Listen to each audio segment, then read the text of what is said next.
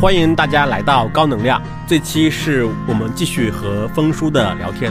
另外一个非常引人注目的，其实就是政府专门成立了一个数据层面的监管机构，叫国家数据局，是吧？对，这个正好也承接了之前我们讨论的从 ChatGPT 开始的这个数字化本身的过程。那当然，我们拿 ChatGPT 往前去追溯了一下历史沿革，就是在文本信息的数据化的过程当中，所有的这些重要的事件和重要的公司以及重要的进展。当然，事后我们还把它延伸开放到其他的领域。那今天正好借着这个我们的机构调整当中设立数据局这件事情呢，我们来重新回顾一下我们这条逻辑线。我们也举一些案例来说明所谓数据化这件事情的影响和结果。那之前在我们讲 ChatGPT 的时候呢，其实那条逻辑主线呢，应该是首先是有特定的一些公司，他们对于如何把文本信息做成数据，就是对于数据化这件事情的形成做了足够大的贡献，当然也形成了历史上最著名的这些公司。当然放在这儿是文本信息了。一个产业的数据化全链条程度到了某个阶段，或者我们叫数据化的整体水平在全链条上比较高了之后，它就会开始进行了所谓叫自动化，就是从雅虎走向 Google，然后到智能化，就是引入了技术来根据。上下游的需求，并且是数据化以后的供需关系来分配这些所谓叫供需满足的情况，就是怎么能找到文本信息，文本信息产生了以后，到底应该按什么来排序等等。这大概是再往下，今天我们迭代到了 Chat GPT 或者是 GPT 的时候，产生的结果是随着数据化在全链条上的程度、范围和总量越来越大，那于是在里边智能化的程度就会越来越高。从开始的个别词汇。到以至于今天可以进行对话，可以进行多轮的语流的对话，那这大概是所谓对文本信息的处理的智能化程度已经提高到了一定水平。那这大概就是我们讲到的所谓数据化在一个产业当中能够形成的这些发展过程。当然，在这个过程当中，我们也提到另外一个问题，就跟今天的大数据局有关系了。一旦一个行业或者一个产业链条的数据化程度很高了之后，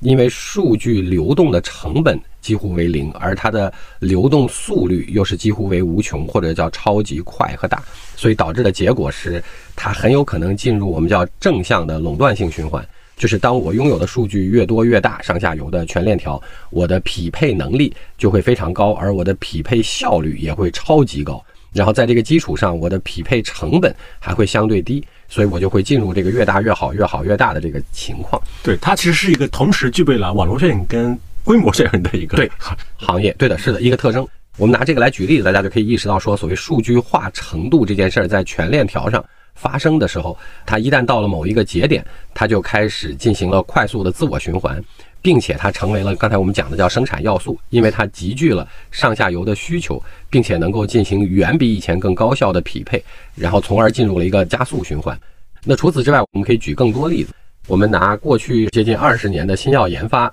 作为一个。特例也来解释了，当所谓叫二代基因测序仪提供了大量基因层面或全基因组学层面的这些数据的时候，就是发现了以前把非常难以采集的基因信息大量的通过基因测序仪进行了数据化之后。那这个时候还第一个阶段是人为的，是科学家在里面做了更多的科学发现，导致了这些新药的研发在过去十五年的快速和大量的增长。其实当数据积累到一定程度，尤其是基因的组学数据或者越来越多的相关数据，以及包括刚才我们讲到的科学家对于其中因果关系的发现，就是什么导致了疾病，什么治疗疾病，这些发现越来越多的。也被数据化，也被提出来之后，那慢慢的这两边的匹配，就是如何在数据中找到关系，并且通过关系发现新的机理或者叫新的相关性。那这些事情两边持续积累多到一定程度，就会出现所谓用自动化或者部分意义上的智能化来解决这个疾病发现的问题。如果在这儿我们再停顿一下。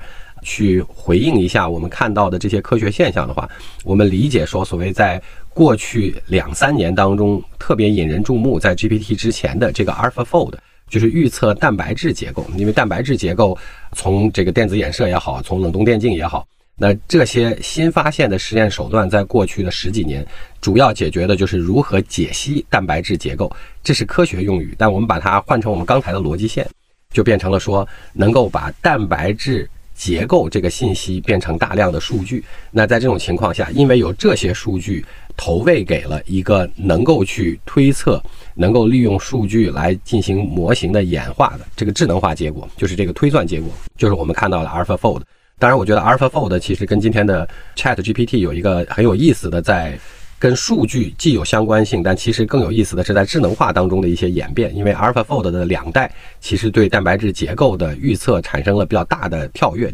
其实我们在 GPT 里也讲到了，因为我们当时提到过说，在模型的演进上引入了一些非常有意思的技术，或者是认知模型，就比如说我们讲到的叫注意力模型。其实 AlphaGo 在它的一代和二代都有过类似的跳跃和变化，跟今天我们看见的 Chat 很像。那它也是引入了新的所谓叫模型。当然，对于 AlphaFold 来讲，它集合了更多的除了叫分子热力学模型之外的，对于因为有越来越多的蛋白质数据信息之后，或者叫数据之后，基于生物层面、化学层面、物理层面和其他各种对同一个事物理解的这些方法。给了 AlphaFold 一些除了算法以外的叫认知层面的模型迭代，就是我加了一些，其实不叫规则，是我加了一些方法，使得 AlphaFold 在计算的时候。可以更好的进行了近似和模拟，从而它能够推演出。因为现在大家认为 AlphaFold 非常瞠目结舌，在智能化这个层面，就是因为人类没有发现过的蛋白质结构，它预测完了之后，我们拿刚才我们讲到的实验手段去检验的时候，发现得出来的数据结果跟它预测具有了比较好的匹配性，就是它已经接近能够预测我们没有发现过的事情。那这大概也是刚才我们讲的认知模型的引进。好，那我们讲完这条线之后呢，我们可以再共同探讨一下，我们在数据化这件事儿上，我们拿刚才我们讲的医疗这条线继续演进，我们能得到几种可能的未来的趋势和对于我们投资来讲，其实它有哪些启示呢？有一种可能是这样的，它分成了这样几条线，当然我也只是想到了其中一些部分，比如说第一个部分是因为仪器设备。或者叫做这些数据化能力的演进，所以我们在解析基因组学的这个信息的过程当中，就形成数据的过程当中，有可能变成呃叫更高通量、呃更快速度和更全面的信息，就像计算机一样，你因为 CPU 的调整可以使得它的处理能力越来越好。那这是一条演进方向。那这条演进方向从今天来看，当然大家有人在投新一代的基因测序仪，第三代也好，第四代也好。那当然我们也有投过叫新格源，它做的是叫细胞组学，就是换句话来讲，我不是在从基因片段一个一个的测出来之后再连起来。因为它叫单细胞基因组学，那它能够一次性的处理单细胞当中所有的这些基因信息。那就像我们讲的，我们从当年的小的计算器开始变成了一个更复合型的电脑，那它要处理的信息更复杂，一次性更多且更大量。这是一条线会不停的延伸下去。但是三代基因测序或四代基因测序用更长读长或者更快速度，这肯定是一条发展方向。那第二条发展方向，其实我们当时也讲到了，随着数据化程度的提高，就是找到数据关系。和数据产生本身的量越来越大，因为必然这些测序仪会变得越来越便宜，或者提供基因组学的这些设备，就是数据化的这些设备会越来越多、越来越普及、越来越便宜、越来越快速。所以随着数据大量的增加，然后科学家可能慢慢的就开始不够用了，就找到数据关系的这些科学家可能就开始不够用了。就像我们当时讲。呃，文本信息变多了之后，怎么排列它们就会变成供人消遣或者叫供人使用过程当中最大的瓶颈。于是就先出现了雅虎，然后又出现了 Google。那我们用同一条线类推，随着数据化程度的提高和科学发现其中关系的这个另外这部分数据的提高，那慢慢的就会变得更智能化。就换句话来讲，计算就开始介入了所谓叫新药发现，最少是数据关系的发现。因为 Google 虽然不一定能判断出来。这一句话在排序的时候，为什么它排前面，或者排前面的这段话到底讲了什么？但是它最少可以判断出，我先帮你把所有的这些内容做了一个重要性排序，你从里边再来挑。那同样道理，你可以映射出，随着数据的增加，关系的发现，简单来讲，计算机或者叫计算就可以越来越多的利用这些数据和关系去发现那些正在被大量产生出来的新数据会产生哪些可能的关系，然后把这些可能。提供给了科学家，就提供给了你，相当于就像你在搜索引擎看到的这些搜索结果页面一样，然后你再从中去进行你的发现，这大概是提高了效率。就像 AlphaFold 的迭代一样，你说最终有没有可能？我想有可能，就是沿着这另外这条线发展，随着结果数据的积累和数据化越来越多样、全面、大量和便宜，那它们之间的配合最终会不会演进到像 AlphaFold 这样？就我直接可以预测出所谓叫做。这些基因组学数据所暴露出来的跟疾病的治疗直接结果相关的应该是什么样的分子、什么样的治疗药物形态？那最终会不会到这里？会到这里。当然，今天就像我们投过的这些非常多的什么晶泰啊、基泰啊。啊，等等这些著名的 AI 研发公司，他们今天都还是只在一个片段上，就是只在某一个环节上利用了这个数据化，还没有都到所谓叫全流程的智能化程度。就我可以自觉的把这些所有数据都发现出来，这是一个类型的发展。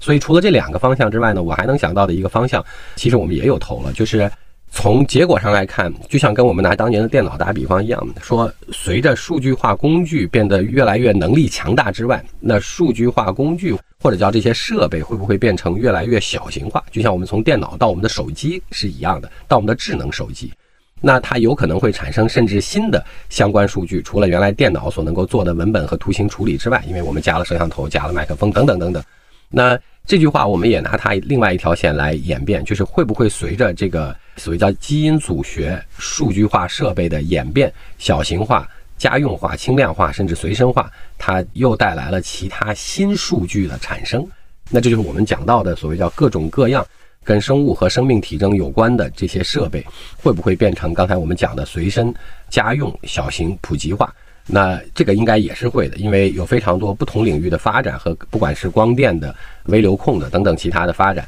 他们带来的结果是，今天我们的随身设备，当然现在的手表，在二零一九年那个版本迭代之后，我们的智能手表，因为已经能比较好的测我们的血氧，还有测我们的脉搏了。那将来我们可以想象，就是沿这条路迭代，会不会碰到说，比如说苹果最近大家在猜测和可能的宣传当中涉及到的无创血糖。当然，我们也有投单次校准的这个无感的实时的血压测量。那这大概是不同领域和技术的发展所带来的。那换句话来讲，我们可以想象，将来也许在这些必然会出现的趋势上，就像从电脑到智能手机。这些设备的小型化、随身化，甚至还便宜和普及和家用，它们带来几乎所有生命体征或者越来越多的关键生命体征、生物体征的这些信息的数据化。那这些信息的数据化也会带来商业模式的改变，就像基因测序仪带来了新药研发这个行业的一次突飞变革一样。打个比方，比如说今天假定我们能直接的、实时的。测血压，而不是需要用血压计，就我们用手表就可以测血压，而且要测很准。当然，用手表就可以测血糖，无创假定也能测很准。那它带来的结果是什么呢？就这些数据的应用是什么呢？我们就可以想象放在中国的场景里，它有一个有意思的简单畅想，在这条数据化的路线上，因为中国的老龄化，这是我们必然的趋势，而中国的养老呢，这块带来了一个矛盾，矛盾是。中国的养老结构和文化，我们把它叫“九零七三”，就是百分之九十的人是居家养老，百分之七的是社区的养老，只有百分之三在养老院养老。这是今天中国的结构。那这个“九零七三”带来的问题是几个层面的。第一个层面呢，是中国的千人护士总量，就我们讲看护的护士总量，其实是远远不够的。那养老又是一个非常重要的，在中国这个体系当中的社会义务。那从这个意义上来讲，它里面出现的矛盾就来了。既然百分之九十的人要居家养老，中国的看护体系或者叫资源，即使我们让它更快增长，也远远不够。那这可是矛盾就是中国到底最后会怎么养老？那怎么能解决不让老人在家中去世、无人照顾？那这个事情终极的解决方案，你能听见的矛盾里边就变成了说，最好他出问题的时候，我能应需应急而动，从医疗到看护的资源配合上去，而不是实时。一天到晚的配一个人在他家里头，那这就回到了刚才我们讲的，就是生命体征的数据化，在中国这个特定场景、文化和环境下带来跟养老有关的事情。凑巧只有中国可以用这个方法在这个阶段解决问题，因为美国其实是用了更多的养老院也好、养老社区也好，包括个人看护也好。那中国的问题是我们现在的资源显然做不了这件事，我们的老龄化的速度又比较快。那正好我们赶上了这个科技节点，那你可以想象的是，将来用更多非隐私性的，就是不是用摄像头。而是用其他的形态，不管是毫米波雷达也好，不管是可穿戴设备也好，不是通过看到你，而是通过测量你的某些特征，其实就是把某些信息转换为数据，然后再把这些集中发送到，比如说社区的卫生站或者是社区的看护站。那一旦出现了问题之后，就立刻报警，不光是给他的子女，也包括给相关的附近医疗资源。这个时候就变成了刚才我们讲的这个数据化放在这儿，随着小型化、普及化。和随身化它这个数据化带来的就是另外一种供需信息，就是这个老人出了什么问题，然后是需要子女去紧急了解、照顾一下，还是需要医疗资源上去进行紧急的救护。那这个凑巧也解决了中国比较巨大的矛盾问题。所以，我们在这条生物的线上，如果我们举例子，一条是仪器变得越来越专业化就，硬件层面的。硬件层面的。但是我们再会有一次产业观察，我们还会再聊另外一个话题，就是这种所谓为什么交叉学科在中国会变得，或者在现在会变得特别重要。因为在我们讲到这个设备的专业化和设备的小型化这两条路径的时候，都会涉及到到底是什么影响了他们的专业化和最终能够变成随身。但是一条是专业化，就是它能做的事情越来越复杂，就是能做甚至单细胞的测序，甚至我们将来能做更多一次性高通量的测序，甚至不光是基因组学，甚至包括其他的蛋白等等，所有这些信息可以一次得到。这是越来越 powerful、越来越有力量的专业化设备，这也是转化了越来越多的数据，这是一种我们叫投资的方向。那另外一种投资的方向，就像我们刚才讲的，就是从数据在各个维度在这个问题上都会变得越来越多，然后在其中发现的关系或者叫结果也越来越多。那这两件事情之间在形成了正向循环之后，当数据多到了和关系也多到了，用人来分析已经开始不够用的时候，机器就会开始介入。这只是自动化和智能化的一部分，但最终它们多到了一定程度，就会像最先开始我们只能用词来检索，接下来我们就可以用多个词，然后我们甚至就可以用一个小句子，但今天我们就甚至可以用对话语流这种全智能化的方法来解析和获得文本信息。那我们想在那条数据线上也会发生叫计算辅助的药物研发，最终也会变成这个逻辑线上的，这是跟数据化的逻辑严格相关的。对，这是算法层面的，这是算法层面，就数据加算法层面的。然后另外还有一条其他交叉学科的发展，就是有非常多的随着数据化在生物信息上的引入，那我们想这条路会走向越来越多的消费者化，就是我们讲居家、小型、便利、随身这个方向带来的结果，是我们有越来越多的生命体征会被数据化，就信息会被数据化，那它也带来了供需关系的改变。那这个供需关系就是调配资源。中国今天面临到最挑战的老龄化和中国文化。中国文化是指的居家养老，就是百分之九十的老人不愿意去养老院，加上中国的医护资源不足，最终通过数据化这条线就能解决。而数据化又是借助了这些科技本身的发展，造成了这些小型设备的随身化、普及化和家用化，甚至更便宜。那这些大概是我们从投资者这个主业身份来看，能想到的数据化本身带给医疗这个行业的几个大的方向变化。对，峰叔刚才讲的最后一个，就是他们在看的机会领域，其实相当于是把之前我们根本无法想象到它可以被非常便捷的数据化的我们的一些生命体征全都数据化。对对，然后用于可能一些医疗啊、卫生啊这方面的。对但是我的理从普通人角度来看的话，其实这部分数据它可比我们的去什么餐厅吃饭啊、打车去什么地方啊这部分数据可能要更加的涉及到隐私。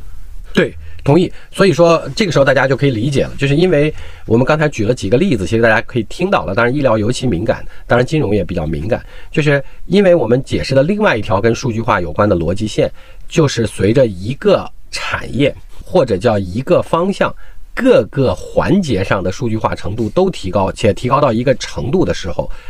能把这个链条或者这个产业上的这些数据化全串起来，全用起来，且加了智能化，就是加了供需匹配、高效调度这件事儿之后，它就会进入一个高度的自我循环，就会部分意义上最少导向垄断，或者导向我们叫同时具有成本优势和规模优势，既具有效率又具有成本优势。我们解释完这些之后，我们再绕回来看，你就理解说两个问题。第一个问题叫数据是一个生产要素，因为原来我们讲人是一个生产要素，资本是一个生产要素。当然，这些技术所代表的生产效率也是某一种类型的，不叫生产要素，叫生产力提高要素。这个时候，我们今天就能理解说，数据会成为正在成为生产要素，尤其是在调配供需关系和撮合。匹配资源的时候，它会是个非常高效的要素，而且它会容易形成垄断。形成垄断的原因，就是因为刚才我们讲的叫流动成本几乎为零，而流动效率几乎为无穷，就是非常大。那所以它就会进入这个越大越好、越好越大的循环。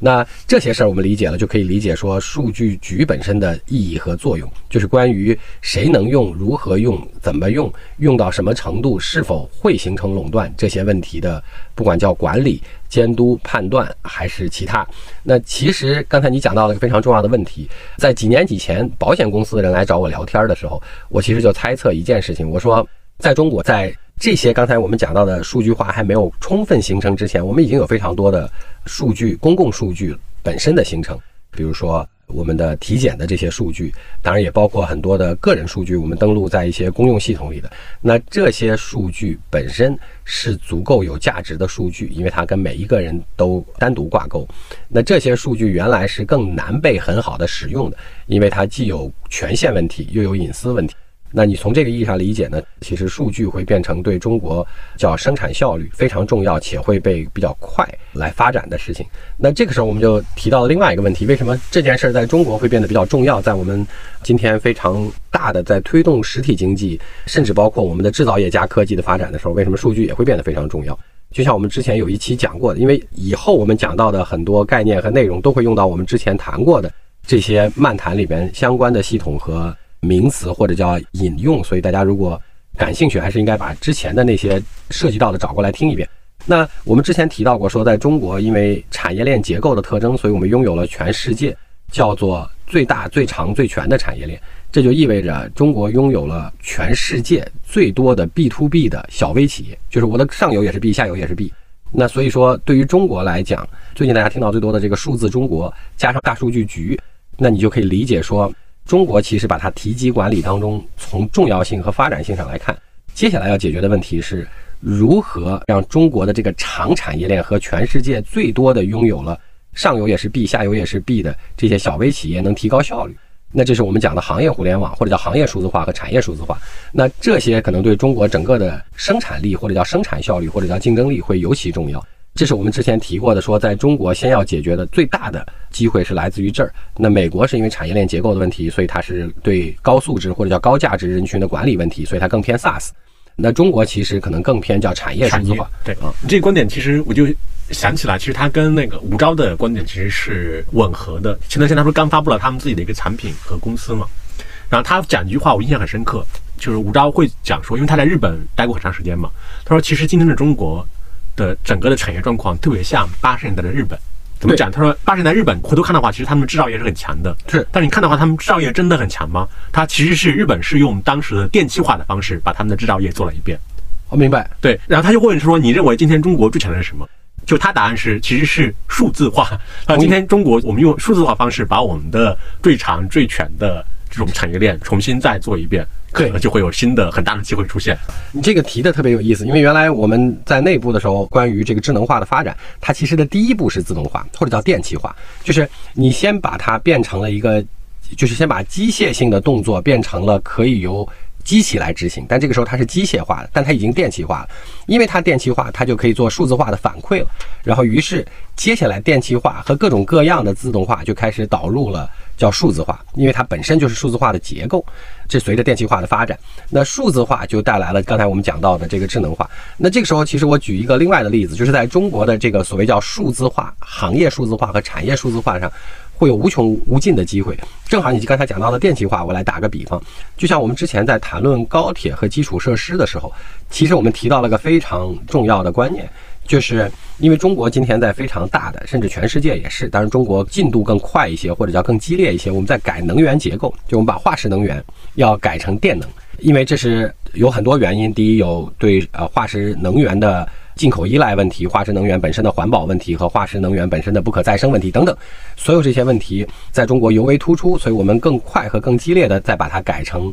叫电能，就整个能量的搬运和使用过程。从热能转向了电能，因为我们化石能源主要是烧，所以从热能转向了电能。那在这个过程当中，我们在讲到火车的时候，其实说除了成本问题之外，它呃有劣势，但是它的优势就在于说它调度的是电能，而不再是搬煤，或者是不再搬热能，就是不是在用蒸汽机或者说内燃机来驱动了。当然我们在新能源车上看到了，就是我们用电机开始替代内燃机，那这也是非常典型的热能变成了用电能来作为能源来源。那这里边产生了一个问题，因为你一旦变成了电机之后，它就变成了数字化，而且它就变成了越来越容易的控制。当然，电机还提供了一个可回收，就是你在刹车的时候，它可以做能量回收，因为它的正向是个电动机，反向就是个发电机。那把燃油发动机转成电机之后，它就带来了数字化，就因为电机本身在今天的情况下，它有非常多数字化调节、控制和加入不同的传感器来提供它的状态。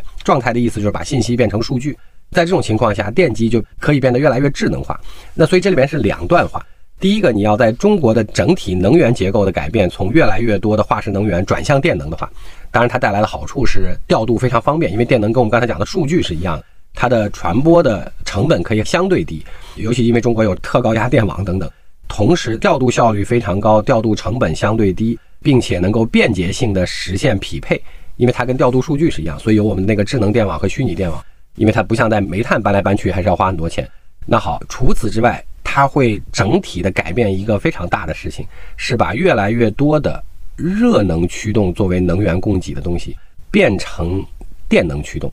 我们就会把越来越多上一次工业革命当中的所谓叫内燃机或者叫发动机，不管是柴油的、汽油的，变成越来越多的电机。随着你的能源结构改变，而这件事儿又带来了另外一个变化，就是当你把越来越多的发动机变成了电机之后，电机本身就提供了。可以开始进行数字化，这是为什么？你能远程管理和高效管理，最终电机也会变得越来越智能化。那啥意思呢？比如说，我们有一个小的企业，它做了个有意思的东西，在两年以前我们投的时候，其实这就是当时的想法，就是能源结构带来了使用能源的方式变化，就是从发动机到电机。然后电机因为可以数字化，所以最终电机会越来越自动化或者叫数字化，最终导向智能化，就是用机器控制机器。简单来讲，那他做了个什么事儿呢？他就是对电机做了一层改造，单独做了一个他称之为神经元的事情，或者单独做了一个体外的一个小的系统。因为现在电机的这个 PLC 就是控制系统已经跟电机相对分离开来了，那它的这个系统就可以吸收。或者叫可以收取所有不同的传感器或数字化的信息所给予的这些结果，融合到这个控制器当中来，并且把它变成电机的驱动。那打个简单的比方，比如说今天在石油领域了，我在加压注水把石油抽上来，那因为我抽取石油或者注水是一个连续流动的过程，这是另外一个有意思的，就是。当我们变成了电机之后，呃，越来越多的工作流在中国的工业环境当中是持续工作的。那比如说拿刚才我们举的石油那个例子来打比方，它灌进去的水，我们叫水压，和抽上来的油，从时间性上来看。它的密度或者叫它的动力不一定是一样的。比如说，简单来打个比方，就有的时候这个上来的液体稀，有的时候液体稠。那这个时候你的电机在转的时候，它原则上是用相同转速，所以你可以理解，有的时候不足，有的时候浪费。当然浪费的时候更多，因为你要保证它能抽上来，并且能按一定的速率来流动。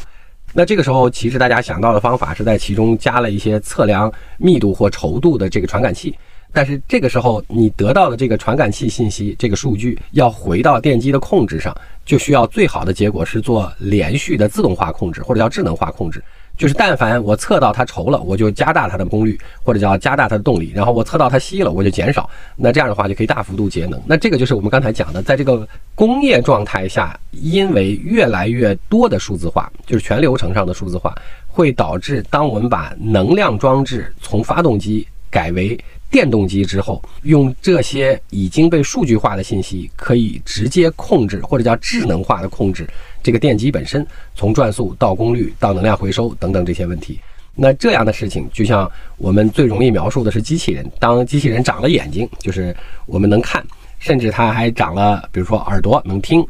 之后这个机器人就不是在那儿咣当咣当重复性的只干一件事儿，它就可以根据情况来做很多不同的判断。并且你不需要人为的输入那么多控制指令，说这个时候快点、慢点、劲儿大点、劲儿小点，它自己就可以哎又避障又找到问题又自己执行工序。那这也就是在行业或者叫工业环境当中。我们看到的一个所谓叫数字化带来最终的智能化，它是从自动化，就是从电气化那一步开始，然后电气化带来了数字化，数字化程度提高之后，随着越来越多的信息和状态变成了数据，它就可以自动控制，就我们讲叫智能控制，不需要人为在里面干涉和调节。那这是个非常巨大的有意思的变化，因为这个底层是个能源结构的变化，而能源结构的变化就带来了如何使用和利用能源，因为以前我们是。化石能源转换成热，热再转换成动，这是我们的工业革命当中的贡献。那今天我们把新能源和各种各样形态的能源先变成了电，然后电又因为非常容易像数据一样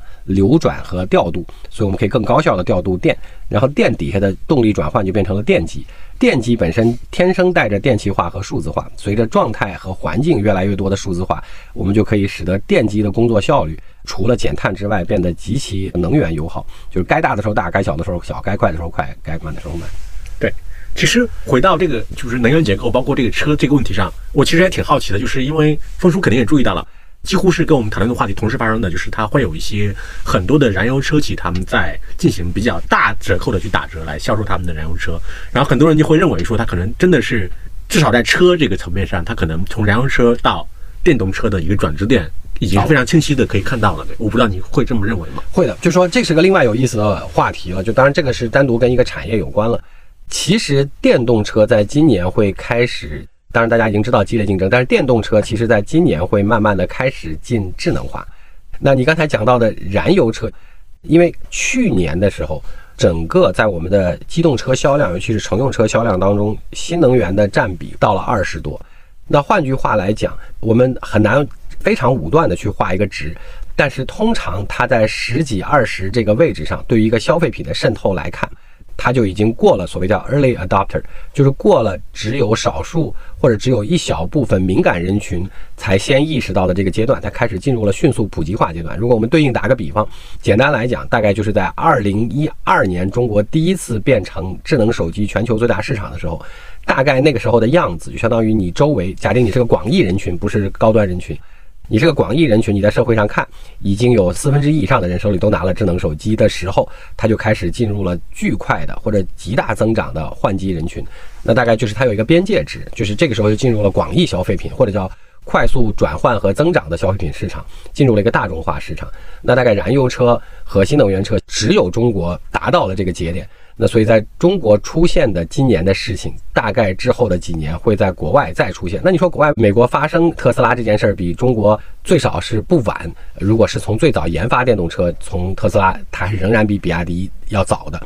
那为什么在美国没发生？其实多多少少跟我们刚才讲能源结构有关系。因为美国的从页岩油、页岩气的发现以来，它的能源结构慢慢的从对外依赖，就是原来它跟中东的关系就是对外依赖，变成了它能自给自足。所以，虽然有环保减碳的这个逻辑在，但是从对国家更重要的能源结构安全上来看，美国的能源结构即使在今天的化石能源结构上，它也是安全的。所以，它推电动车比中国要少了一两个更大的底层动力，因为中国要解决我们的化石能源依赖的问题。那所以说，中国进展的更快。对。其实它这种不同大国之间背后能源结构的变化，嗯，其实看起来也是非常有意思的吧？就比如说，因为美国它成为一个主要的石油进口国，变成了一个石油出口国，然后同时中国它一方面它在努力的调它的能源结构，另外一方面呢，其实也在跟主要的石油产国在保持一个良好的关系。是的，这一会儿我们谈到这个宏观的问题，就是关于比如说最近发生的这些事情，不管是俄乌还是沙特、伊朗建交，还是俄乌冲突的问题，都会提到这个问题。我们先回到行业数字化。我再举一个有意思的例子，比如说，在中国，其实我们有一个比较大的行业，是个十万亿级别的行业，是我们的物流产业。一度中国的物流大概在物流及相关产业，在大概七八年前还占了我们 GDP 的接近百分之二十，就最高的时候到过十八九，现在大概仍然有个十二三。为什么会下降？这是因为你的效率提高了，或者你的整个的附加值提高了之后，搬东西这件事情从占 GDP 的比例其实它是会下降的。就像美国，其实虽然我们讲它是高速公路体系为主的陆运体系在境内，而且它是个超级发达的物流体系，因为它有很多我们知道的世界五百强的美国的物流公司。从这个意义上来讲，美国的物流及相关产业就含仓储，也只占美国 GDP 大概百分之八左右。仍然是个非常大的行业，在中国百分之十二三，在我们今天的一百二十万亿的体量上，大概也是二十几万亿的体量。好，那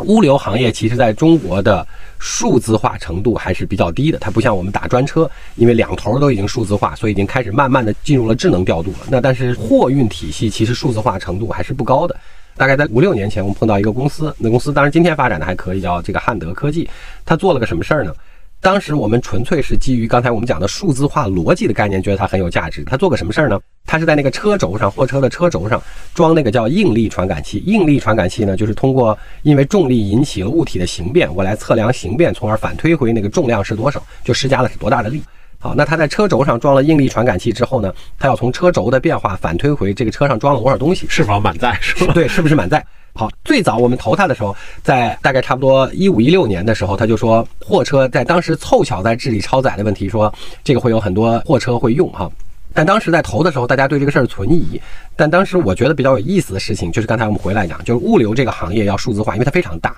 我们从商业模式上讲，虽然整个中国的产业数字化是一个巨大的机会，且需要有特别多的公司，因为它太多的行业。就刚才我们讲的小电机就是个巨大的行业了已经。那产业数字化最难解决的商业模式问题，是因为数字化不是小微企业的目标。就是换句话来讲，数字化一旦形成之后，是整个行业的效率提升，这是个宏观结果，完全没问题。但任何一个小微企业居于其中的时候，他不会因为说我为了提高整个行业的数字化，所以我要用一个什么东西，这件事儿是百分之一百不会成为企业，尤其小微企业来决策的。主要目标，那所以它产生了个巨大的矛盾，就是到底因为什么事情他会用你，从而使得产业得到了数字化结果，是一个商业模式上最难解决的问题。好，当然我们刚才讲回来它的问题，它把应力传感器坐在车轴上来得到了车的重量，这个时候我就可以知道说这个车上装了多少东西，是超重了还是没超重，还是还可以再载东西。那当时呃从投的时候，虽然大家有各种存疑，但我觉得。从我的数字化的理解上来讲，它是个有意思的事情。原因就是因为，如果你可以想象，终极目标是我们在物流行业，如果要提高效率，最终要解决的问题就是一辆车在哪里，要去哪里，车上装了多少东西，还能装多少东西，大概就这几个问题要解决，并且要把它变成数据，才能够进行高效调度和匹配。我们叫车货匹配。好，那所以我就说，解决车上装了多少，还能装多少这件事儿。是一个绕不开的环节，就这个数据化必须要有，这个产业才能数据化，最终才能智能化，就才能高效调度。所以说，因为这样原因，我们投了它。那它开始差点死了的原因是因为什么呢？是因为它试了非常多行业，每个行业不管是物流、零蛋、呃城际、渣土车、特殊化学品、危险品运输车等等这些问题，都说自己有需求。但是那个时候没有人有足够多的需求，因为我讲了，企业不会为了数字化而数字化的，所以他们每个人不同的行业都用了几台之后，都是用来当前导或者叫实验来看的。然后其实这件事儿呢，并不容易做，因为你想，你装在车轴上之后，汽车的驾驶习惯、呃路面情况、车况本身，以及这个车当中的调教过程等等，都会影响这个数据的精确性。所以你其实好处是，如果你做的越多了之后，你就会越精准，因为我碰见了所有情况。挑战呢，其实我在每一个不同行业刚开始用的时候，都需要经过一小段的调教过程，使得它在这个行业当中的适配性和精准度要求高，因为它的称重的要求是，比如说正负百分之三之内。所以它是个有点门槛的行业。那作为一个小公司，开始试了这么多行业，觉得都能赚点小钱，这是小的 to B 公司经常出现的问题。然后浪费了无数多的资源，最后发现没有一个行业会成为系统性、规模性的订单。于是他的那个开始融的那笔我们的钱就快烧完了，大概账上只剩个二三十万块钱。眼看快不行的时候，他找到了一个行业，就是做水泥这个行业。然后一会儿我来解释为什么是水泥。所以它商业模式上看，这是个很有意思的现象，非常具有代表性。就是创业企业做 to B 提供企业服务的时候，最容易出现的挑战就是扑进去各处试，但其实需要的是在一个重点行业打开。我们又投了一笔钱之后，最后证明他把水泥这个门敲开。当然，今天到了很多大宗，不包括钢铁啊、煤炭等等。为啥水泥需要？是因为水泥太沉，而因为水泥沉了之后，水泥的运输过程导致的结果是，在同一个水泥厂发出的给经销商或批发商或使用者的这个水泥的价格，因为要相对统一。但是我运五十公里和运三百公里，假定价格要统一，就意味着运费需要做很大的不同，或者叫出厂价需要做调整。就是卖给五十公里的那个人，他的出厂价是贵的；卖给三百公里的那个人，出厂价是便宜的。但是他又很害怕，说你把我的车拉走，说你要运三百公里，结果你运五十公里就就地卖给别人了，所以你拿了很低的出厂价，然后你赚了更多的差价，还扰乱了我的水泥的这个价格体系。所以水泥就变成了，因为运输成本占价格体系的敏感度很高，所以他一定要知道你是运到了多远，运到哪儿去和运了多少。就是因为你也别到五十公里那儿卖一半，然后剩下的一半给我运到三百公里那儿卖，你也说你运了三百公里。那就变成了最后证明说他在将死的时候，眼看不行的时候。碰到了水泥行业，然后那个证明了是他的应用领域第一个敲门砖。然后，当然今天他全中国的前二十名的水泥厂，无一例外的都是他的客户。那接下来我那个话题绕回来了，就是他要解决的问题是他实现了物流行业当中行车或者叫载重质量的数字化，这是个极其珍贵的信息或者叫数据。但是它形成这个数据的时候，不是告诉企业说我给你做数据化，而是水泥厂和水泥厂的司机。必须要解决的，到底货是不是拉到那儿去卖这个问题，这个控制问题，或者叫做这个管理问题或价格问题，然后他才切进去的。那从这个意义上，今天他还做的事情更有意思了。今天他可能有非常高比例的运送水泥的车，或者叫企业都是他的客户了，所有的。那今天换句话来说，只有我知道，最少是我是知道，中国今天最多的水泥车是空载的、满载的、半载的。从哪儿再再去哪儿的路上，就只有我知道的这个信息，就这个数据，所以它也在开始尝试了做所谓叫做调度和匹配，就是刚才我们讲那个数据化，一旦在产业链的上下游形成到一定程度之后，就可以做相关的智能化调度和智能化供需匹配了。那要数据化到上下游都到一个程度，所以他花了很多的累活，就是花了这四年的累活，使得他在水泥这个行业渗透率在上下游达到了这个程度。它就可以在里边做撮合、匹配和调度了，而这个是比以前要高效非常多的。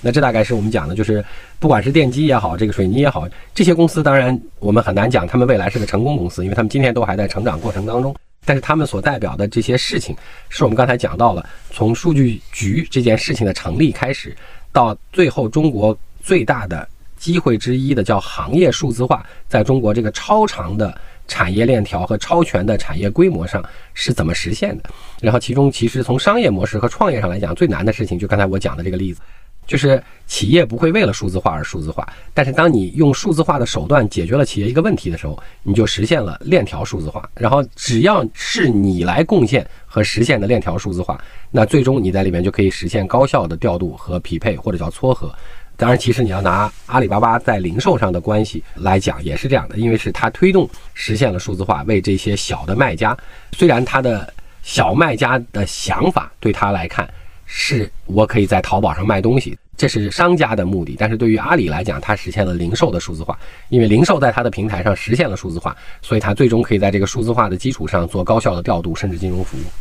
对，就是你刚才举那个汉德科技的例子，我觉得特别有意思。但是我其实有一个疑虑，就是比如说，它通过在货车上装传感器的方式来获知，比如说货车的这种载货率这样的一个数据，这种它跟之前类似于满帮这样的公司，什么运满满、货拉拉这样的公司，它其实是通过收集货车司机占有的那部分数据来达到同样的目的，是吧？是的，这两种方式有什么不同？对，或者说是哪种更高效呢？包括你说进入撮合领域的话，它其实已经跟满帮的业务有点重合了。重合了，对，好。所以说你这个问题问的特别好，或者这个问题是个特别值得讨论的问题，因为中国从互联网思维来看，大家其实非常直接愿意，就像我们刚才讲的，一步进入供需的交易撮合数据化，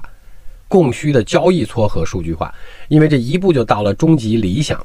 但是刚才我们讲到的，其实我们拿今天的任何一个巨头公司，阿里巴巴，当然也包括随便讲美团。饿了么、抖音等等，所有这些平台，滴滴、高德，所有这些平台级的交易撮合公司，其实你回过头去想，他们是不一样的两条路。以阿里巴巴为例子，其实它是花了很大精力，先做了双边市场的数据化，就像外卖、打车和视频平台，当然他们在其中也做了非常大的数据化，毫无疑问。但是他们的数据化当中也有很大一部分是受益于智能手机普及所直接带来的某种信息的数据化，比如说位置信息，比如说视觉信息，当然也包括声音信息等等。其实数据化他们做了一部分，但是他们更多的是受益于了双边市场由于一些外部条件而直接影响的数字化。那你的这个问题非常好。所以，我们返回头来解释：如果中国今天出的货车本身都是直接带了可以测实时重量变化的传感器，就是我们叫前装市场，已经都是数据化，把重量数据化了的话，那汉德做的事情意义就小很多。换句话来讲，直接做撮合就可以，因为那个是外部条件，就车本身直接带了。我们再绕回头去讲开始你提的这个问题，如果是今天直接做交易信息的撮合，这里边带来的挑战，就是刚才我提到的那个问题，就是中国的中小企业，它不是为了数据化而数据化。那你说你要把你的交易信息告诉我，就是你把你的货主信息告诉我，你把你的货主要运什么东西这个信息告诉我，我来帮你做交易匹配。在今天的中小企业上，它始终要衡量。他为什么要做这件事儿？给他带来的是好处多还是动力不足？是动力不足。对，因为对于今天的很多中小企业来看，就物流企业，货主信息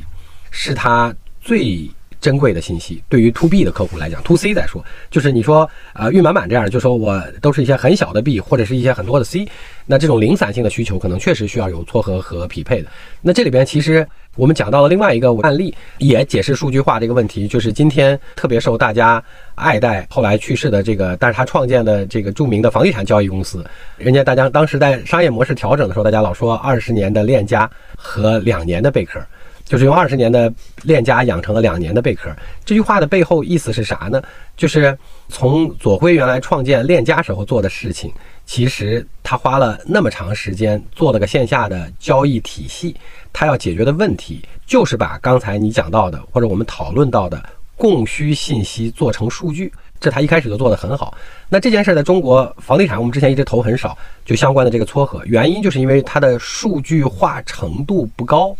不高的原因是因为什么呢？因为在美国。在几十年前，或者在很早期的时候，还用文字编辑在册的时候，它有一个系统叫 MLS，叫 Multi Listing System，就这是一个公共系统，就相当于我们的住建部，它把所有的。住房的信息，这个数据作为一个数据平台直接提供出来了，所以它有房源信息、户主信息所对应的单一数据信息。那这是个公用平台。那在这个基础上，这是一个大家都有的数据基础设施。就像，其实我觉得将来的数据局在一些公共数据上可能会开始慢慢承担这种功能，就像当年美国最早的这个 MLS 一样。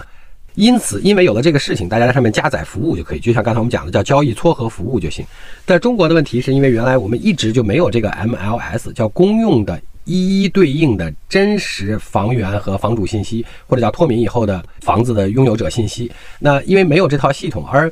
链家做了二十年，最大的作用之一，除了这个交易流程之外，就是把所谓叫房源信息进行了高度的数据化，且进行了一一对应。然后这个系统。在它做到贝壳的时候，就会极其有意义，因为你需要拿这个系统作为贝壳的交易撮合，不管是对链家还是对链家以外的中介，交易撮合当中的房源的数据匹配信息。那所以它是做了二十年的链家，积累起非常多的交易流程的经验和分成模式，加上这套底层系统就数据化，然后贝壳用了很短的时间就实现了很高的交易量，就是因为你实现了全流程的数字化之后。它在这个基础上再做交易撮合，就会效率很高。但是你回过头来想，当然房地产尤其困难，就是你回过头来想说，如果在二十年前他一开始就做了贝壳，那应该做不成。因为对于交易员来讲，就是对于中介的这个工作人员来讲，我手里头不管是有户主的信息，就是想买房子的人，还是想卖房子的人，这对我都是非常珍贵和值钱的。我通常不愿意把这个信息共享出来，所以我要想跳过这些，直接做上面那层交易撮合，就会难很多。你像满帮原来最开始的时候，在从交易撮合开始，其实中间经历了一个比较特殊的过程，是他买了巨大的车队，因为那样的话可以直接调度和拿到了这个所谓叫供需两端的信息，因为他是自己的车队，就像他是先做了贝壳，然后做贝壳的过程当中意识到一些问题，回过头去又做了一次链家，再回过头来看链家对贝壳能有什么帮助，这就是我们刚才讲的那个数据化，大家都希望一步到头。但是真正一步到头的人，像打车也好，外卖也好，视频也好，微信也好，一步到头的人是借助了一些其他的外部力量的数据化，来完成了供需的数据化。那如果是自己做这个行业，这个行业本身，因为中国绝大部分的行业是不容易借助外部的，今天看还不容易借助外部的事情来实现大规模的外部帮助的供需数据化。所以直接做撮合最大的挑战，就是你对这些小微企业而言，它是不是真的有动力来把这个供需信息提供给你，让你变成数据，是一个。存疑的事情，那才出现刚才我们讨论的。因为既然行业数字化是中国巨大的机会，但里边最难的事情，并不是想到这个远景，最难的事情是，当你作用是完成了行业数字化，但是你的切入口是这些中小企业们，这些 B to B 的中小企业们为什么要使用你？因为他使用你的目的一定不是为了帮助产业数字化，而是为了在某个程度上帮助到自己，对，解决自己的问题。对，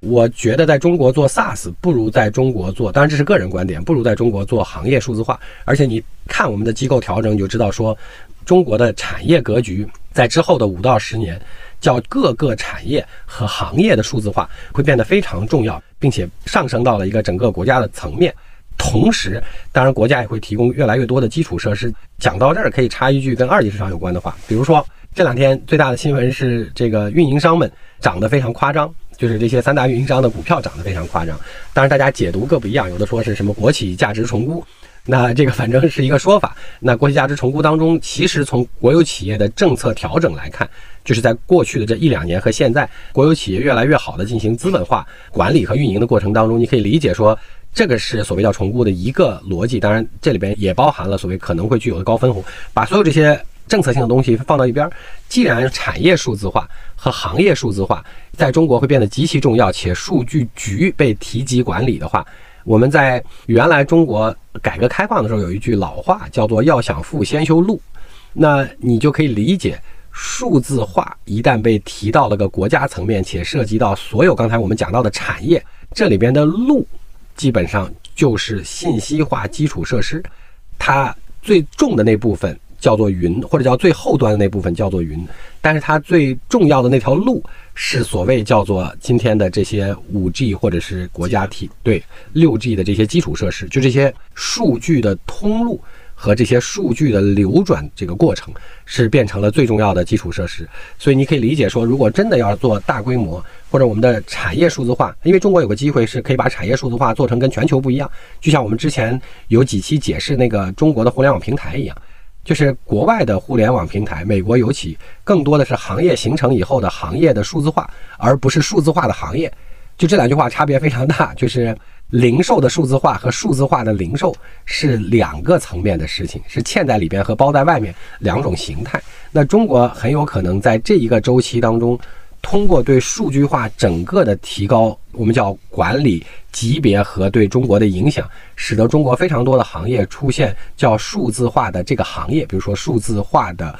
物流行业、数字化的零售行业、数字化的金融行业、数字化的生产行业、数字化的加工行业等等。那这个数字化既然是个结果，叫就像我们刚才回过头来，要想富先修路，所以那个运营商们。就变成了在数字化当中几乎我们不能叫唯一，但是肯定毫无疑问是最重要的那条路的修建者，而且叫先修路，所以他们要先行出来。对，路网公司先涨起来。对，或者就像中国在十几年前的基建一样，就是所有的零售都受益于这个呃零九年那次大基建，就是因为零售行业在流转效率上，物流行业的高度发展是取决于先砸了很多的钱做了路网，就是做了高速公路和铁路的这些体系先砸起来。那这就是先修路，所以今天的运营商体系，不管是在五 G、五点五 G 还是六 G 上，除了国家最近又开始鼓励和提上日程的推动和刺激之外，你结合刚才我们讲的叫数字中国和大数据局，和刚才我们讲到的行业，中国拥有全世界最多的 B to B 中小微企业，一定要实现产业数字化，这几句话连起来看，那他们这些运营商做的事情就是路，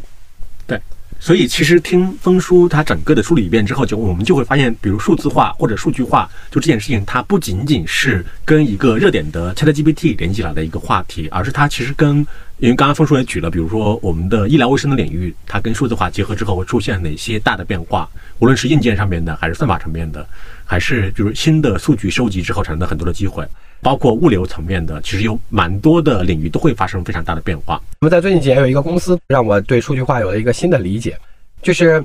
其实有很多热门甚至未知的新兴领域，它一旦开始了数字化之后，它也带来了令人想象不到的结果。甚至有的时候，我们都觉得它叫 too good to be true。我举一个这样的例子，我拿生物医疗来举例子哈，比如说今天的生物医疗，假定因为这些基因组学数据和对人体生物信息的主要数据化理解之后，我们先假定在可见的五到十五年之内，肿瘤会慢慢的变成慢性病。或者什么叫癌症会慢慢的变成慢性病哈？那下一个要解决最大的问题就是脑相关的事情，因为脑相关的问题是今天既伴随了老龄化，又伴随了巨大的未知体系。因为老龄化大部分最后的疾病，从足够年纪大之后，都会变成这种叫神经退行性疾病，或者我们通称为叫老年痴呆哈。这是脑部的变化。在这个意义上，我们先往前去追溯，按照我们刚才的逻辑线，我们把这个具体的生物过程先放一边哈。因为如何观测脑就会变成很麻烦，就是你怎么把脑的信息给它变成数据呢？这个很麻烦。麻烦的原因呢，是因为第一，你不太能在人身上做活体解剖，就是我把你头盖骨打开，我一天到晚在那儿看着，这是第一个难处。第二个呢，因为它有一个颅骨，所以说它有非常多的信号就没法探测，或者是穿透，或者是监测。那当然，在这个基础上，另外一个复杂问题呢，是两个原因造成的。有一个呢，是从外行理解的纯进化过程，就是因为在过去，我们从十万年前有智人开始，就是在过去的这十万年当中，所有的这些生物的进化过程当中，就人选择了一条特殊的路径，在所有的这些生物体当中，就是人变成了今天这个样子。那这个样子主要的进化差异其实是大脑。就是跟所有其他的这十万年以来的各种各样已经存在或灭绝的生物相比较，那所以我经常开玩笑跟我们的生物医疗组说，我们的大脑一定经历了一些非概率形态的或者非纯概率形态的一些特定的叫基因的变异或者叫选择，因为这十万年乘以所有的这些生物已经是个太大的总集，只有我们在里边选了一条单独的路，所以它已经。多多少少超过了所有可能选择的这个概率层面的东西，所以它一定是有一些特异性的进化过程导致的。那这是一句话，还有最后那一个要点，对人来讲呢，因为我们知道它，我们脑部的主要活动是电信号，就是所谓叫放电，就神经元之间的放电哈。那从这个意义上来讲呢，这四句话连起来就变成脑是一个超级难观察的，既不能活体解剖，又不能放很多探测器。然后又隔着颅脑，然后又经历了特异性的我们叫变化过程，或者叫基因变化，或者叫突变，或者叫选择过程，而且有可能是超过了纯概率选择本身的，就是它一定有一些特定原因的。然后除此之外，是它又是个电信号来做主要通讯手段的哈。那所有这些要素放在一块儿之后，最难的事情就出现了。最难的问题呢，就出现说你在研究脑，就像我们研究所有的这些相关的。跟生物或者跟人疾病有关的事儿一样，你要先把它转换成数据，就像有无数的医疗器械把我们的脏器啊、各种各样的信息、血液呀、各种各样的信息转换成了数据，或者把我们的基因组学转换成了数据，然后我们就开始有大量的数据可以供你找关系，然后来研究。那脑的问题就很难探测，刚才我们讲到了这些原因。那所以说，最后的结论是今天只能探测电信号和磁信号，比如说，要不然你用这个脑机接口。当然，脑机接口呢，你显然也不能打开足够多人的脑袋，给它放好几个电极片在那儿测量。就像我们刚才讲那个活体解剖的问题。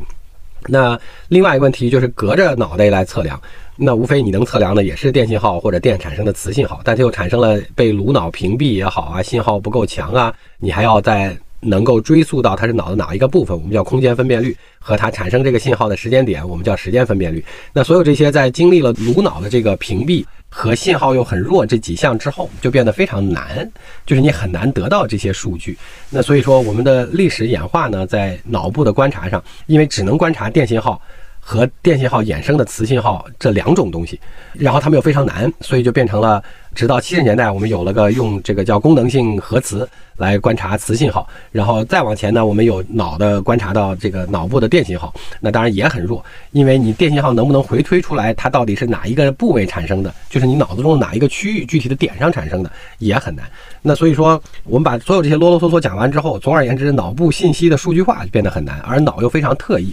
那放到今天来看呢，我们有一个企业非常有意思，作为案例。那他们做的事情是在九十年代，这个功能性核磁就相对来讲叫更好的、容易的、简单的。就像我们刚才讲那个数据化当中，不是有一个就是拿基因测序举例子的时候，它会变得或者是变得越来越处理能力强、信号能力强。在这条路上，就等于功能性核磁在原来的核磁上有了个小突破，就是它怎么能把。核磁的信号更好的检出和更高的信噪比，而不是需要，因为脑磁的信号太弱，它需要屏蔽那个地磁，所以它需要一个特定的房间，有很厚的墙或者地，把那些信号屏蔽掉，那些干扰。就有了功能性核磁之后呢，它就得到了一些最先开始过去几十年的脑部的这个磁信号信息。这个科学家的背景呢，凑巧去美国之前是在清华学这个呃数据或者我们叫学电子，就学电子电机的。那简单来讲就是偏计算机这部分。然后他在哈佛待了很多年之后，这两件事一融合呢，就变成说，通过功能性核磁扫描的时间稍微长一些，比正常我们脑部的功能性核磁多个，比如说十分钟，他就能得到了非常多的刚才我们讲的核磁的信号。然后他用这个核磁的信号，通过它的数据，也包括刚才我们讲到的那个，就是数据化之后的数据和算法对数据处理的作用，就是那个智能化那部分。然后他用这些数据和这些数据化的算法反推回去，我们讲他得到了所谓叫个体化脑部研究，就是我知道每一个人的脑部的各个功能区。不管是边界大小等等这些事情，通过这些磁信号，它们叫个体性差异。就每个人的语言区虽然都叫语言区，但语言功能区长得不一样，大小也不一样，位置还有的时候经常稍有一些不同等等。然后它每一个功能区画出来之后，就它能得到这个信号之后，这是第一个所谓叫反推的过程。然后我就直接跳过去了，就讲到那个结论。后来他发现说，从他的这个临床实验结果来看，一个非常有意思的事情。我经常打比方说，脑的这个一千八百亿个这个神经元。它们之间的关系，因为它是个复杂系统，所以它们之间的关系。今天脑部有个另外一个挑战是，它跟其他的脏器不一样，它有很多的冗余和补偿，或者叫代偿。那所以说，它是这一千八百亿个神经元细胞，就像一大堆的电线进到了一个黑盒，然后里边互相作用。在输出的时候呢，那输出端有的负责看电影，有的负责听音乐，有的负责说话，有的负责思考，有的负责判断，有的负责运动，等等等等。那它所有的这些电线在里边到底是怎么合作的？就是它是并联的、串联的、偶尔连接的，还是一大簇、一大群、一大团，还是几个？是今天非常难知道的。那然后他们做的事情，从这个数据化倒推回来的结果，他发现说，结论上就是它一旦区分出这个功能区之后，在很多我们以前完全。不能确定就搞不清楚原因的这些脑部的认知疾病，比如说自闭症啊、抑郁症啊，也包括一点点早期的，就是没有器质性损坏的这些神经退行性疾病，就我们叫老年痴呆，就这些啊帕金森啊、阿尔兹海默等等，早期就是还没有这个出现器质性损坏，就还没有完全物理损坏的时候，也包括中风的之后的一些功能恢复。它在所有的这些认知性疾病当中，简单来讲呢，就是发现说我可以透过刺激对脑部的特定区域和区域之间的连接。做对应的刺激，就我们讲磁刺激，就可以使得这个功能就失去的这个功能，或者叫衰减的这个功能，这个功能区没有器质性坏死，就这功能区没有死掉。在没有器质性损坏之前，我通过刺激相关的功能区或特定的功能区和功能区之间，可以使得脑的那个叫系统性功能当中的那个冗余和备份来重新建立了连接和发挥了作用，所以得到了令人难以想象的结果。就这些什么自闭症、抑郁症，也包括甚至我们讲的中重度失眠，第一响应率医疗上叫应答率超级高，第二个有较大比例的还可以最少在一两个疗程结束之后出现治愈。大家觉得这个叫 too good to be true，但后来我的理解是，就像刚才我们讲到的，它是这样几件事情。第一个，它像个系统一样。我经常打比方，就说它像个磁盘或者像个计算机的某种类型的芯片和处理器。就它某一个特定的小区域或者扇区，或者就像我们的屏幕上，它有个特定的小区域出现了坏点之后，它原则上是可以跳过那个扇区，或者用其他的资源来代偿补偿。当然，那个区域本身，尤其在复杂认知功能上，它本身就是有冗余的。换句话来讲，只是我们以前在那个冗余如何调整、调度和重新启用以及建立连接和恢复上，就一旦成人了以后，就很不容易再重新建立连接。但是刚才我们讲，它是一把电线进去，一大堆的认知功能出来。那原则上，我是可以利用这些冗余也好，这些备份也好，来进行重新的恢复。只要这个连接建立的速度或者方式能够被刺激和比较快，那从这个意义上来讲。就是你理解，就刚才我们讲那个脑就是这样一个系统，但是这个系统是怎么 work 的，以前是不知道的。但是透过这些能让脑部的功能区可以数据化的信息，我们就可以对应的找到可能这个系统本身它们相互之间能建立联系。虽然我也不知道它最后是哪十个和哪十个，但我知道是这个区域和这个区域之间的连接会帮助这种功能的恢复。那从这个意义上来讲，我们有对应的假定能找到。同样个体化的对应的刺激方法，就可以重新激活这个通路，或者在这些功能区之间应该有的功能区之间重新建立一个通路来恢复这个功能，利用它的这些冗余或者这些其他未被启用过但仍然起到相同效率的这个功能。当然，肯定不可能像原来你建立过，比如说你是个成年人，你建立了三十年的语言功能是这么连接的，那我重新启动你的语言区的功能区的其他部分，再建立跟其他认知部分的连接的时候，你的语言不可能在一天之内恢复到。比如说我三十岁讲话的这个状况，但是最少它可以使得你重新恢复了语言功能，这听起来已经是叫 too good to be true 了。但事实上，他们从做的这上千例，或者在中国他们已经做了上千例的这个病例，不同情况的病例来看，刚才我们讲到的这些情况，在这些复杂认知功能上，只要不是器质性问题，就不是那个功能区完全坏死，大概多多少少都能复现重现。既能出现，也能够复现和重现刚才我们讲到的这种所谓叫应答和治愈的过程。这就刚才我们讲那个数据化的问题，这对于理解一个复杂系统这件事儿还尤其有意思。另外一个原因是因为这也符合我们讲的那个数据模型，就是一旦我知道了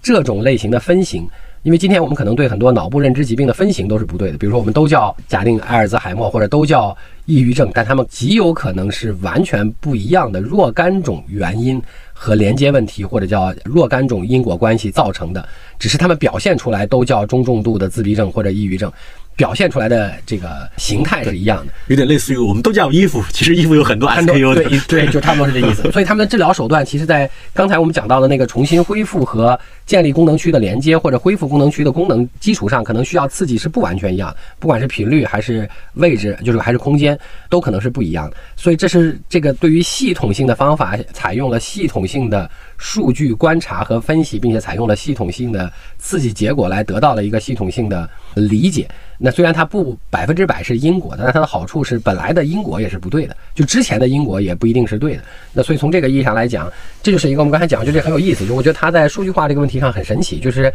它在一个以前几乎从来没有被准确数据化过，或者叫完整数据化过这样的一个人最重要的这个遗传进化的这个部分当中，透过数据化本身实现了或者叫发现了以前没有过的相关性关系，从而。看起来达到了这个所谓叫从治疗结果或者叫干预结果来看 TO good to be true，就是因为我把一个以前从来没有数据化过的东西。突然提高了它的数据化程度之后，在这个数据化的结果上发现了非常多的新关系。打个比方，就像最早我们发现了大量的基因组学的新数据，可以解析一个人的全基因组数据之后，我们会发现以前非常多的没有发现过的这些各个不同我们称之为疾病的，在基因位点或者叫相关基因顺序上的这些突变或者这些问题。所以这是个非常有意思的话题，就是你把没有数据化过的一些行业或者叫甚至是人的。一些部分在进行了一定程度的数据化，达到一个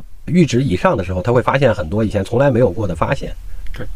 碳基生物本身在数据化上面肯定要落后于硅基生物的是吧？硅基本身就更容易数据化一点。对，因为 所谓的硅基的概念就是它是从硅开始能够作为工业用途，就是作为半导体基材开始起作用的，所以它天生就是数据化的。就像我们讲那个电天生就是数据化的。是。嗯。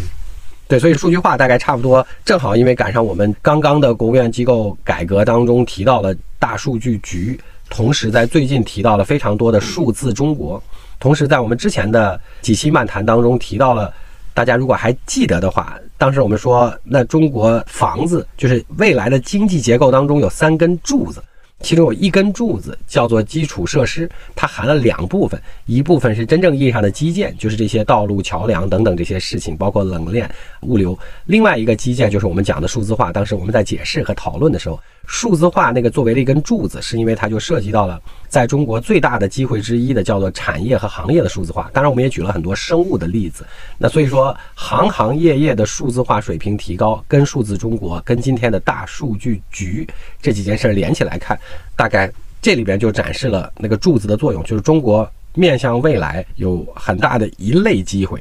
就是利用这些数据的基础设施，当然也包括运营商提供的这些通路或者这些桥梁通路数据的，来形成产业数字化，从而极高的调动叫上下游的供需效率和分配效率和交易效率。那这会极大的提高产业效率，同时降低所谓叫资源浪费。这大概在中国的行行业业都有。当然，目前为止，在我们可接触到的民生行业当中，做的最好的其实是金融。所以今天已经没有人去银行，或者很少年轻人再去银行办理业务。他们所有的供需都已经在完全数字化、很好的金融基础设施上来直接解决了供需问题。对，我相信这也肯定不是我跟峰叔最后一次谈数据化或者数字化，因为其实我们肯定是可以预知到的，可能在未来五年、十年甚至十五年，在中国各个行业里面肯定会出现非常多的特别有意思的数据化的应用。对，和案例。好。